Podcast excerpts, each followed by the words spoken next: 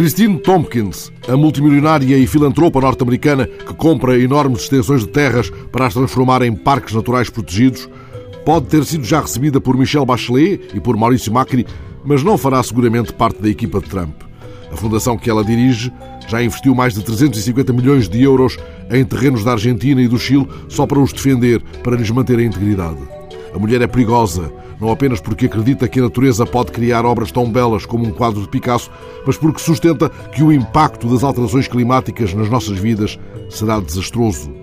Vai receber um prémio importante esta quinta-feira em Madrid. O que a move quer criar uma vasta rede de parques naturais no continente americano e provar que a conservação da natureza gera atividade económica e cria oportunidades. Christine Tompkins tem sérios motivos para insistir na proteção dos grandes espaços naturais. E não é que, entretanto, a NASA mostrou no início deste mês, com animação e tudo, um vídeo demonstrando o avanço do degelo no Polo Norte? O vídeo dá uma almofada às teses dos cientistas que insistentemente defendem a importância do gelo do Ártico na vida da Terra. Espantem-se se Trump se vir obrigado, por isto, a mudar a administração da NASA. E, entretanto, um estudo veio demonstrar que as nuvens interferem fortemente com a camada de gelo na Groenlândia. Espera-se mudança radical nos serviços de meteorologia.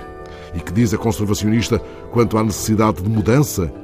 Ela responde simplesmente que falta valentia aos que não querem mudar de vida, aos dirigentes políticos, porque nenhum deles foi capaz de dizer até agora estamos a entrar num período desesperado da nossa história e devemos sacrificar-nos juntos em defesa do nosso modo de vida. Christine Tompkins, que se reclama do conservacionismo, é paradoxalmente quem propõe a mudança mais funda. Ela mostra-nos que as mesmas palavras podem, por vezes, sustentar ideias diferentes.